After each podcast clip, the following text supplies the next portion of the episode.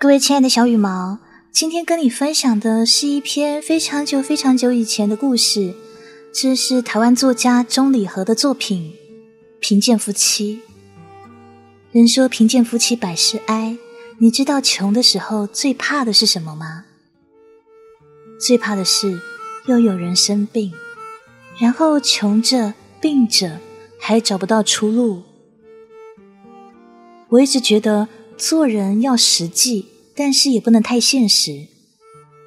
夫妻俩好手好脚，一起努力，一起工作养家，那么家里的日子是不会难过到哪里去的。但我也相信，择偶的重点是这个男人有没有心，有没有想要让自己的家人过得更好呢？那这个真实故事发生在一九四几年，距今七十多年前。当时的台湾在二战后好不容易脱离日本的统治，但是人民仍是过着非常的艰苦。作家钟礼和当时是屏东一个初中的代课国文老师，在那个年代算是还不错的工作。但是后来由于生病的关系，不但失去了原本的工作机会，也拖垮了家中的经济。现在我们一起来听这篇故事：钟礼和的。贫贱夫妻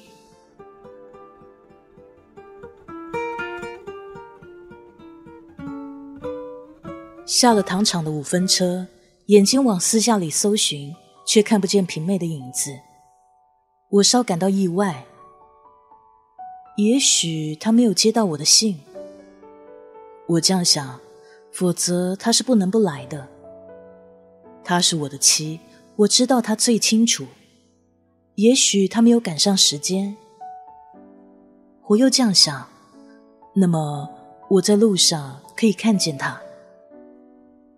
于是我提着包袱，慢慢向东南山下自己的家里走去。已经几年不走路了，一场病使我元气尽丧，这时走起路来有些吃力。我离开家住到医院里。整三年了，除开第二年平妹来医院探病见过一次，就再也没有见过。三年间无日不在想念和怀念中挨过。我不知道这三年的日子他们在家里怎样度过，过得好或不好。虽然长期的医药费差不多已经把一份家产当光，但我总是往好里想他。也许并不是想。而只是这样希望着，也说不定。我愿他们过得非常之好，必须如此，我才放心。固然我是这样的爱他，但是除开爱，还有别种理由。我和平妹的结合遭遇到家庭和旧社会的猛烈反对，我们几经艰苦奋斗，不惜和家庭决裂，方使结成今日的夫妻。我们的爱来的不易，唯其如此，我们同甘共苦，十数年来相爱无间。我们不要高官厚禄，不要良田千顷，但愿一所竹篱茅舍，夫妻俩不受干扰，静静的生活着，相亲相爱，白头偕老，如此尽足。我们起初在外面，光复第二年又回到台湾。至今十数年，夫妻形影相随，很少分开。想不到这次因病入院，一住三年。我可以想象，在这期间，平妹是多么怀念和焦虑，就像我怀念和焦虑一样。一出村庄，一条康庄大道一直向东伸去，一过学校，落过小坡，有一条小路岔向东北。那是我回家的捷径。我走落小坡，发现在那小路旁，那里有一堆树荫。就在那树荫下，有个女人带着个孩子向这边频频抬头张望。那是平妹呢。我走到那里，平妹迎上来，接过我手中的行李。平妹，我压抑不住我心中的激动。平妹扶手，我看见她脸上有眼泪滚落，孩子紧紧的依在母亲怀中，望着我，又望望母亲。我离开时生下仅数个月的丽儿，屈指算来已有四岁。我看着平妹和孩子，心中悲喜交集，感慨万千。平妹以袖拭泪，我让她哭一会儿。三年间，他已消瘦许多了。平妹，在他稍平静下来时，我开口问他：“你没有接到我的信吗？”平妹静静的抬起眼睛，眼泪已经收住。但有闪着失光。接到了，他说：“那你为什么不到车站接我呢？”我不去。他嗫嚅的说，又把头低下。车站里人很多，你怕人啊？我又想起有一次我要到外头旅行，为期两周。平妹送我上车时，竟哭了起来，好像我要下远洋。我们之间有好多年的分离，弄得我的心情十分阴沉。你不要别人看到你哭，是不是？皮妹无言，把头俯得更低了。我默然良久，又问：“我回来了，你还伤心吗？”我太高兴了。他抬手攀着孩子的下巴。爸爸呢？你怎么不叫爸爸啊？在家里你答应了要叫爸爸的。这时我们已经渐渐的把激动的情绪平抑下来，他脸上已有几分喜意。我又问平妹：“你在家里过得好不好？”平妹凄然一笑。过得很好，我茫然看着，一份亏欠之情油然而生。我拿起他的手，反复抚摸，这手很瘦，创伤密布，新旧皆有。手掌有满满厚厚的茧儿，我越看越难过。你好像过得很辛苦啊，我说。皮妹抽回了自己的手，不算什么。他说：“停了停，又说：‘只要你病好，我吃点苦没关系。’家里里里外外大小器具都收拾得洁净而明亮，一切井然有序。一种发自女人审慎聪慧的心思的安详、和平、温柔的气息支配整个的家，使我一脚踏进来，便发生一种亲切。”温暖和舒适之感，这种感觉像是当一个人久别回家后才会有的。它让漂泊的灵魂静下来。然而，在另一方面，我又发觉我们的处境是多么的困难，多么的恶劣。我看清楚，我一场病实际荡去多少财产。我几乎剥夺了平妹和两个孩子的生存依据。这思想使我痛苦。也许我应该给你们留下财产。晚上上床时，我这样说：“有那些财产，你和两个孩子日后的生活是不成问题的。”你这是什么话？平妹颇为不乐。我巴不得你病好出院回来，现在回来了，我就高兴了。你快别说这样的话，我听了要生气。我十分感动，我把他拉过来，他顺势伏在我的肩上。人家都说你不会好了，劝我不要卖地，不如留起来，母子好过日子。可是我不相信你会死。过了一会儿后，他又文静的开口：“我们受了那么多的苦难，老天会可怜我们。我要你活到长命百岁。”看着我们的孩子长大成人，看着我在你跟前舒舒服服的死去。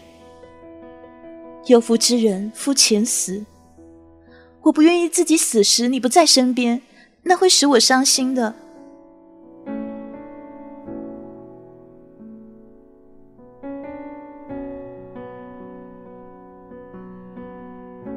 我们留下来的唯一产业是乌东边三份余薄田在这数年间平妹已经学会庄稼人的全副本领犁耙石割如果田事做完他便给附近大户人家或领管局造林地做工。我回来那几天，他正给寺里开垦山地。他把家里大小杂物料理清楚，然后拿了镰刀上工。到了晌午或晚边，再匆匆赶回来生火做饭。他两边来回忙着。虽然如此，他总是挂着微笑做完这一切。有一天，他由寺里回来，这时天已黑下来，他来不及坐下喘息，随手端起饭锅进厨房。我在后边看着他这番忙碌，心中着实不忍，于是自问。为什么我不可以自己做饭呢？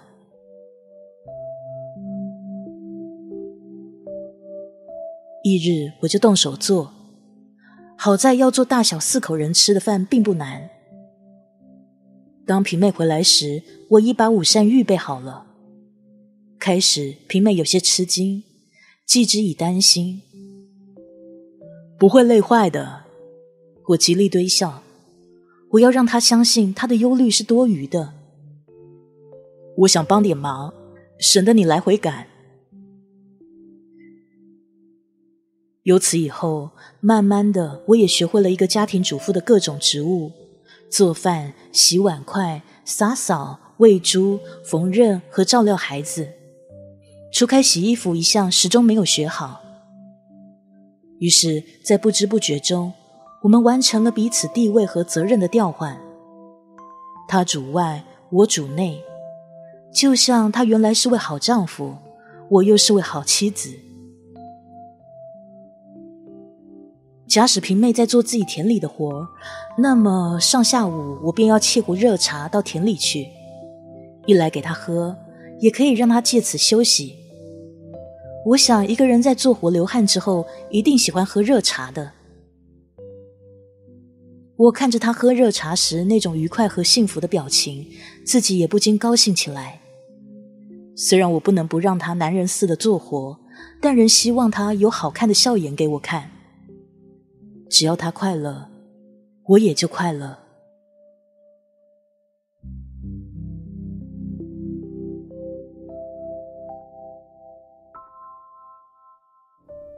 物质上的享受，我们没份儿。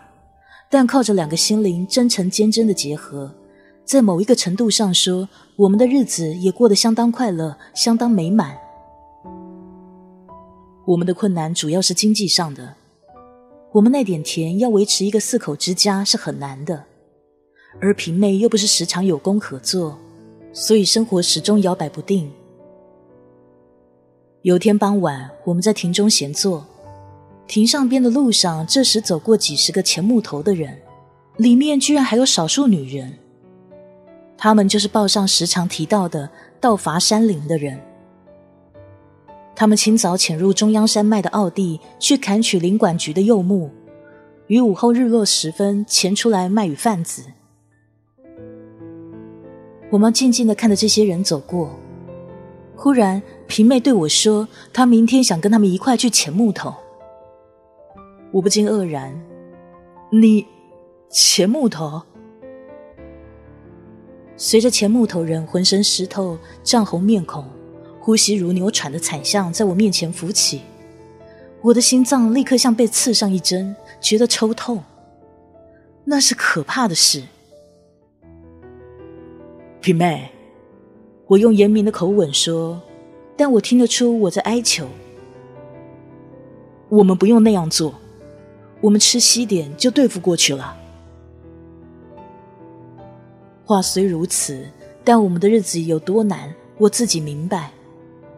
最可悲的是，我们又似乎没有改善的机会。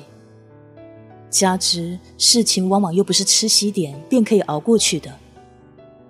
柴米油盐酱醋茶，对于他人是一种享受，但对于我们每一件就是一种负担。常人不会明白一个穷人之家对于这些事有怎样的想法。我吃了这把年纪，也是到了现在才明白，有许多在平常人看来极不相干的事，穷人便必须用全副精神去想，去对付。到了孩子入学，教育费又是我们必须去想、去对付的另一件事。此外，还有医药费等。虽然我已经用不着每天吃药了，可压力来自各方。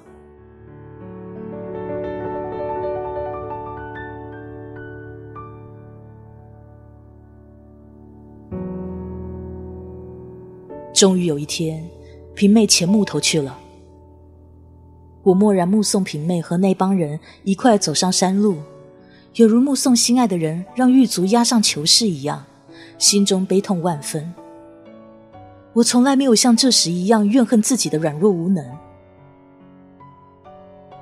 我清楚觉得，我们之间有一种不可抗拒的力量，在残酷无情的支配我们的生活和行动。我们的意志已经被砍去了手和脚。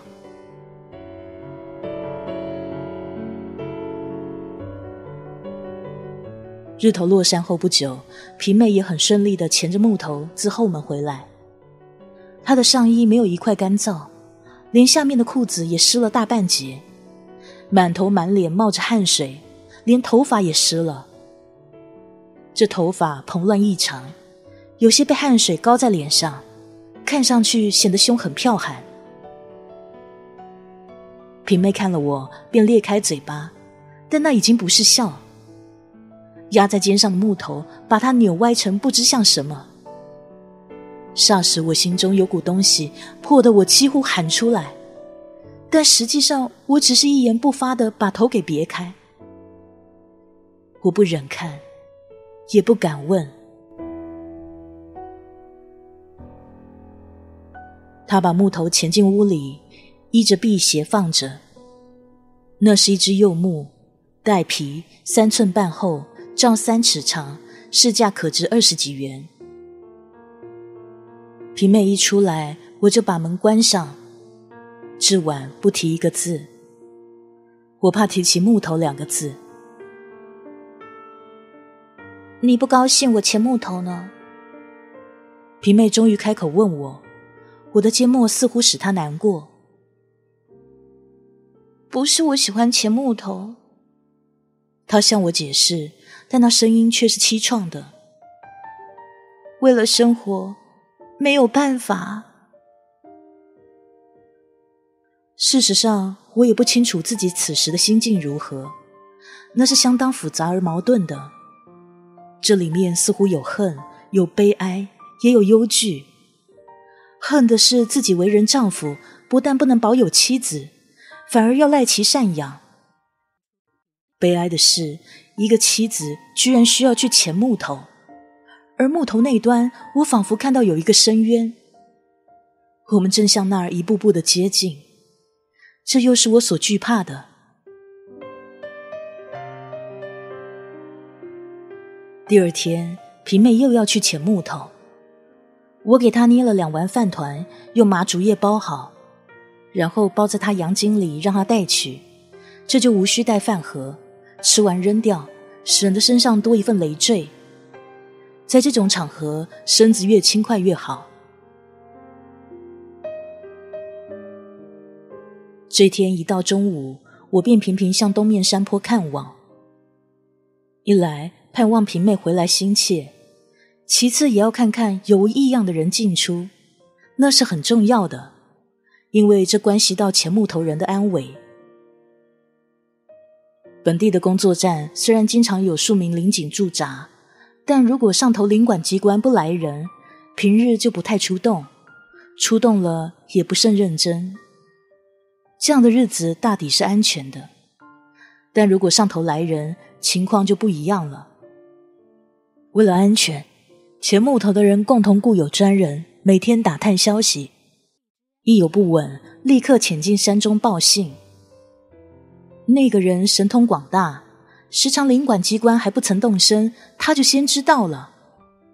可惜的是，他喜欢喝酒跟赌博，一喝起来或一赌起来，就啥也不管了。这是前木头的人最不能放心的。中午一过，忽有三四个白衣人物自南边进来了。我伏在窗格上，足足看了几分钟，心想：糟了，领馆机关的人呢？由此发现以后，我走进走出，起坐不宁。我时常走到亭边，朝东面山上查看动静。那里有两条路，在四下边分叉，一个偏向东，一个偏向东北。向东那条需经过工作站门口，所以前木头的人都愿意走另一条。如果风声不好，两条路都不能走。他们就需要翻山越岭，自其他地方遁走。果真这样，那就可怜了。但愿不至如此。我想起报信的人，不知道这酒鬼到底干嘛去了，到现在还不见影子，真真该死。太阳向西边斜坠，时间渐渐接近黄昏。没有动静，也看不见送信人的身影。我的心加倍焦急，加倍不安。看看日头半隐入西边的山头了，黄昏时的意影向着四周慢慢流动，并在一点点的加深加浓。又是生火做饭的时候了。突然，庭外面的路上有粗重的脚步声匆匆走过。我一看，正是那该死的酒鬼，走得很急，几乎是跑。皮妹去了，阿和。他边走边向我这里喊：“去了，他们在哪里啊？”我问。访聊。你，但酒鬼已经走远了。我一边做事，一边关心东面山口。这是紧要关头，是林警出动拿人。而前木头的人偷越防线的时候，如果不幸碰着，小则把辛苦钳出来的木头扔掉，人可以幸免；大则人赃并获，那么除开罚园，还要坐牢三个月。赖以抚养的家族在这期间要如何撑过，那就只有天晓得了。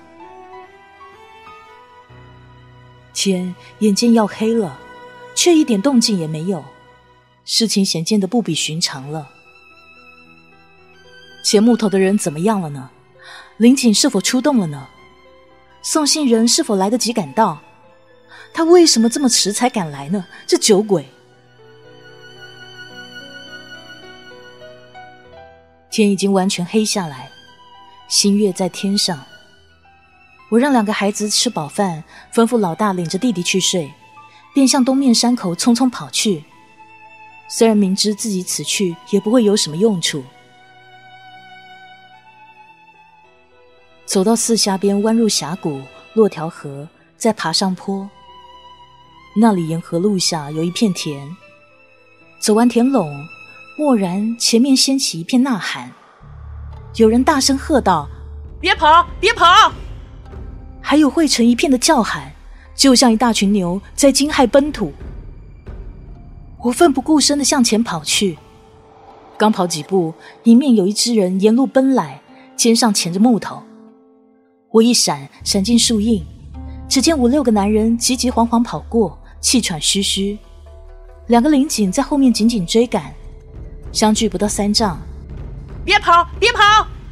林警怒吼，蹦蹦蹦的，显然男人们已经把木头给扔掉了。我走出树荫，又向里面跑，沿路有数条木头抛在地上，里面一叠声音在喊：“那里，那里！”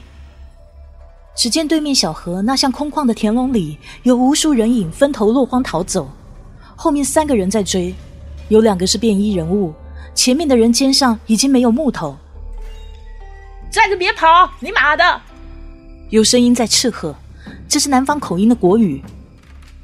另一股声音发自身边小河里，小河就在四丈近远的路下边，在朦胧的月光下窜出两道人影，接着又是一条。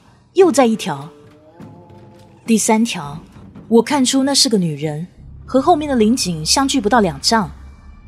小河乱石高低不平，四条人影在那上面跌跌撞撞，起落跳跃。然后女人身子一踉跄，跌倒了，就在这一刹那，后面的人影一纵身向那里猛扑。哎呀！我不禁失声惊叫，同时感到眼前一片漆黑，险些儿栽倒。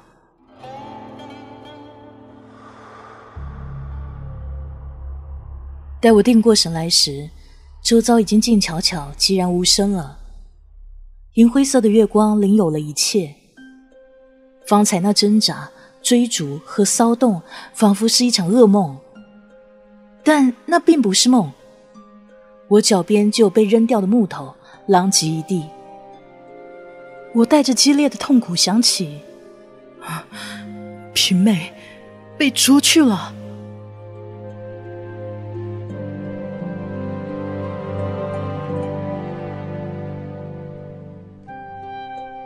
我感到自己非常的无力，我拖着两条发软的腿和一颗抽痛的心，向回家的路上一步一步走去，在小河上。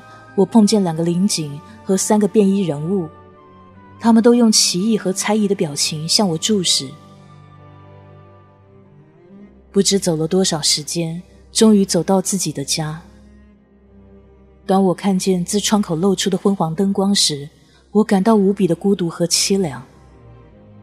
但当我一脚踏进门时，我又觉得我在做梦了，以至于一时呆立在门边。啊！平妹竟好端端的坐在凳子上，她没有被林锦捉去。我心爱的妻啊，平妹，平妹！我屈前捉起她的手，热情的呼唤，又拿到嘴上来吻，鼻上来闻。我感觉有块灼热的东西在胸口燃烧。你到哪去了？平妹开口问我，但我听不见她的话，只顾说我自己的。我看见你被林锦捉去了。我，平妹仰着脸看我，没有。她缓缓的说：“我走在后边，我看见前面林锦追人了，就藏进林子里。不过我翻山时走滑了脚，跌了一跤，现在左边的饭池骨跟脚骨有些作痛，待会儿你用姜给我擦擦。”我听说，再看看他的脸，这才发现他左边关骨有一块擦伤，浑身，特别是左肩有很多泥土，头发还有草屑。我拿了块姜破开，放进热灰里煨的烫热，又倒了半杯酒，让平妹躺于床上。解开衣服一看，使我大吃一惊，左边上至肩膀，下至腿骨。密密的满布轻重大小的擦破伤和淤血伤，胯骨处有手掌大的一块淤血，肩胛则擦掉一块皮，血迹有心。我看得出这些都是新伤。擦上，我给他敷上盘尼西林，淤血的地方会用热姜片沾上酒来回擦搓。擦垮骨时，平妹时时低低的呻吟起来。平妹，你告诉我，我问他，你是刚才在小河里跌倒的，是不是？平妹不语。经我再三追问，他才承认是在小河里跌倒。那你为什么要瞒住我呢？我不满地说，你的伤势叠得可不轻啊。我怕你又要难过。他说。刚才那惊险紧张的一幕又重新浮上我的脑际，于是，一直被我抑制着的热泪沉沉然滴落。我一边擦着，一边想起我们由恋爱至结婚，而到现在十数年来坎坷不平的生活，那是两个灵魂的艰苦奋斗史。如今，一个倒下了，一个在做孤军奋斗，此去困难重重。平妹一个女人如何支持下去？可怜的平妹，我越想越伤心，眼泪也就不觉的滚落。平妹猛地坐起来，温柔的说：“你怎么啦？”我把她抱在怀中，让热泪淋湿她的头发。你不要难过。皮妹用手抚摸我的头，一边更温柔的说：“我吃点苦没关系，只要你病好，一切就都会好起来的。”两个孩子就在我们身边无知的睡着，鼻息均匀，宁静。